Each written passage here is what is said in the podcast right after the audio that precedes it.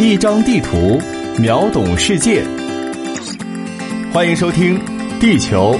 知识局》。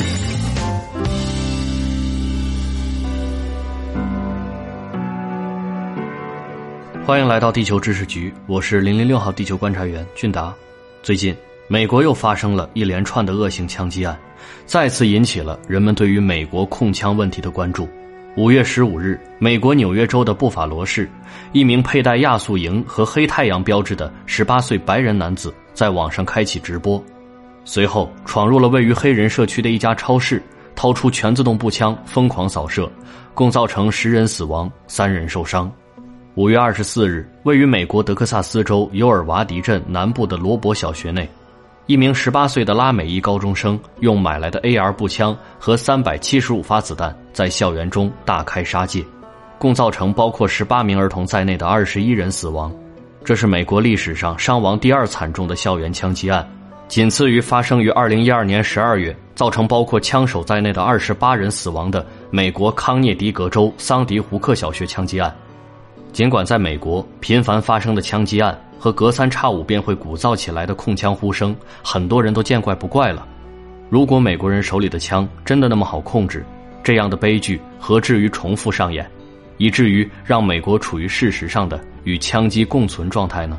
近五年来，美国的枪击案发生频率一直呈现增长状态。据美国联邦调查局数据，二零二一年美国的枪击案数量比二零二零年增加了百分之五十二。与二零一七年相比，更是增加了百分之九十七。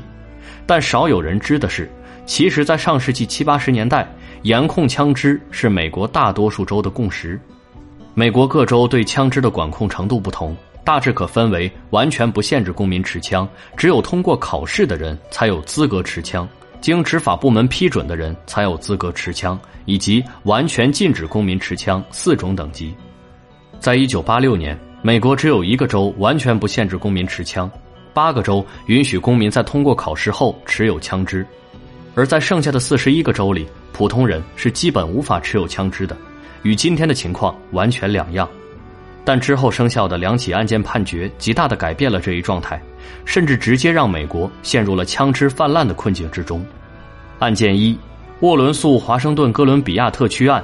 案件发生时，本案受害人 A 和受害人 B 共同租在华盛顿特区拉蒙特街的一栋公寓中。一九七五年三月十六日凌晨，两名歹徒潜入公寓，对女房东实施性侵。受害人 A 和受害人 B 在睡梦中被尖叫声吵醒并报警，而警方调度员也承诺将立刻前往支援。但因调度员的失误，这一案件的优先级被设置得很低，没有引起出警人员的重视。结果。出警的四辆警车没有一辆确认过公寓内的状态，绝望中的两人再次拨打了九幺幺报警电话。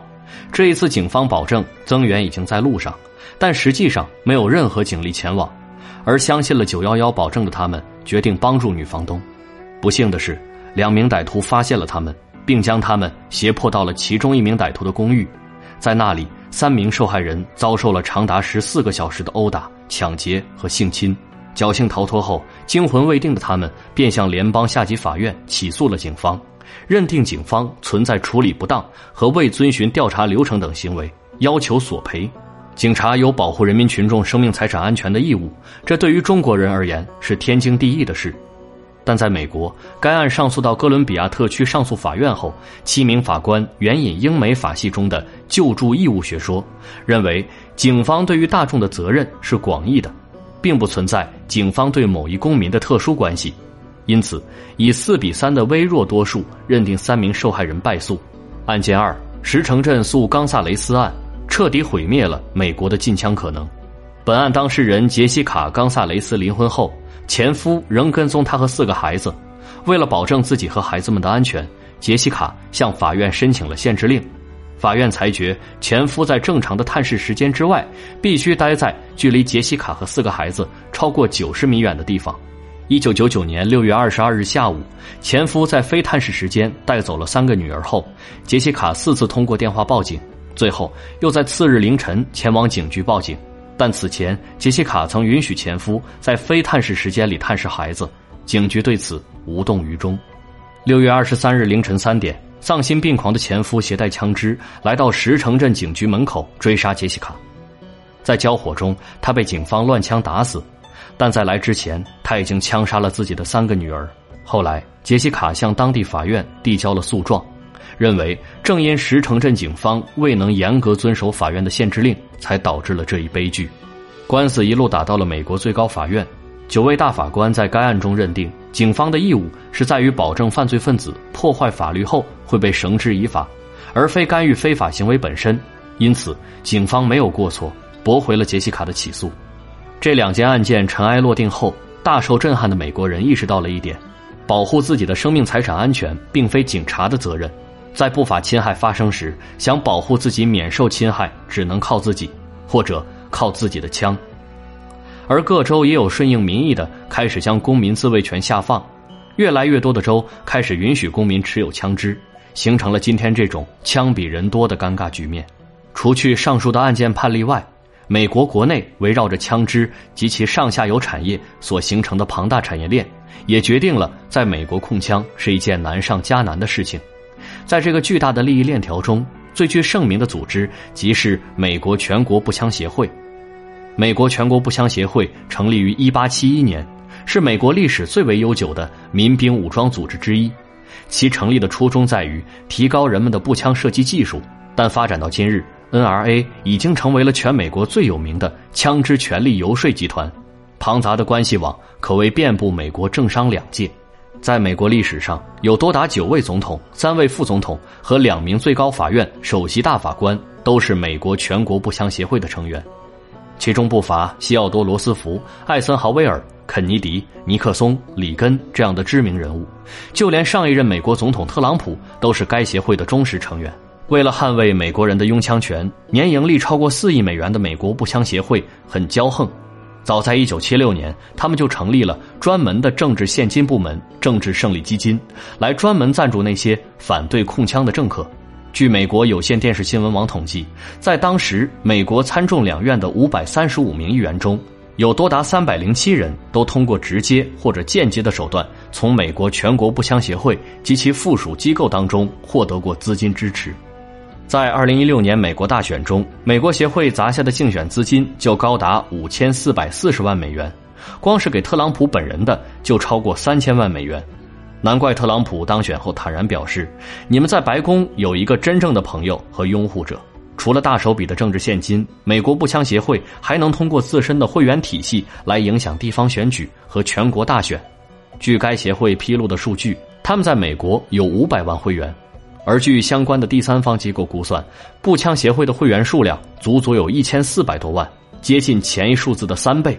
对这项研究结果。”步枪协会淡定地表示，在接受调查时，有些非会员会说自己是会员，是支持协会的表现。考虑到参加2020年美国大选投票的美国人也只有一点五亿，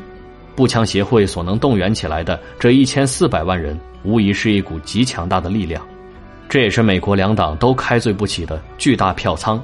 所以，美国政界在推动控枪方面举步维艰，也就可想而知了。那么问题来了。美国枪支如此泛滥，难道美国中产和巨富不担心自己的生命会受到威胁吗？毕竟枪弹无眼，谁也说不好自己会不会成为下一个倒霉蛋。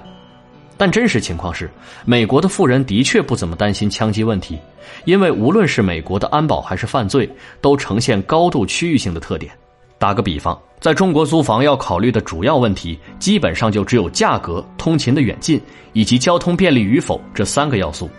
而在美国租房，基本上好一点的中介平台都会提供一项名为“犯罪地图”的服务，租房者可以通过查看城市每个地区的犯罪率，进而避开犯罪猖獗、枪击和黑帮冲突频发的地带。从某种角度来说，美国的警察体系反倒更像中国的小区保安。美国警察的工资不由财政统一支付，而是由地方政府掏钱，在那些地段好、地价高的地方。富人支付的税会更多，警局预算就更充足，不仅警力更多，装备配置更齐全，履职态度也更好。于是，如果这一地带犯罪率上升，那么富人很快就会搬出，从而导致警察的收入降低。而那些地段越偏僻、建筑越破旧、房价越低的地方，越容易吸引犯罪分子聚集，地方税收也就越穷，自然养不起多少警察，而且那里的警察也不会跟帮派搏命，往往糊弄了事。就这样，富人街区开始良性循环，警力充足，警员履职态度端正，而破落街区的警察越发懒政，最终在恶性循环中无法自拔。而中产阶级和巨富根本不会选择高犯罪率的区居住，哪怕枪击事件再频繁，对他们也不会有什么影响。一个最典型的例子就是，在一九九二年的洛杉矶暴乱中，由于不满法院对一起黑人袭警案的判决，洛杉矶的黑人区爆发了一场游行示威，进而演变成了骚乱。几个小时内，参与暴乱的人数就超过了十万。而警方在意识到自己根本无力在全城范围内控制局势后，干脆将所有的警力撤进了政府区，以及好莱坞和比弗利山庄这样的富人区，任由暴徒在外纵火焚烧车辆和抢劫店铺。双方在很多时候甚至就是大眼瞪小眼的状态。暴徒不进富人区，而警察也对近在咫尺的犯罪行为置若罔闻。在六天的时间中，共有六十三人死亡，两千三百八十三人受伤。直接经济损失超过十亿美元，直到美国军队和加州国民警卫队介入，骚乱才得以平息。而富人区在这场风波中没有受到丝毫冲击。在这样的美式国情下，真正掌握权力和财富的社会上层不会推动禁枪举措，也就再正常不过了。显而易见的是，美国这种与枪击共存的状态还将持续很长一段时间。好了，本节目由喜马拉雅独家授权播出，地球知识局全权制作。我们下期再见。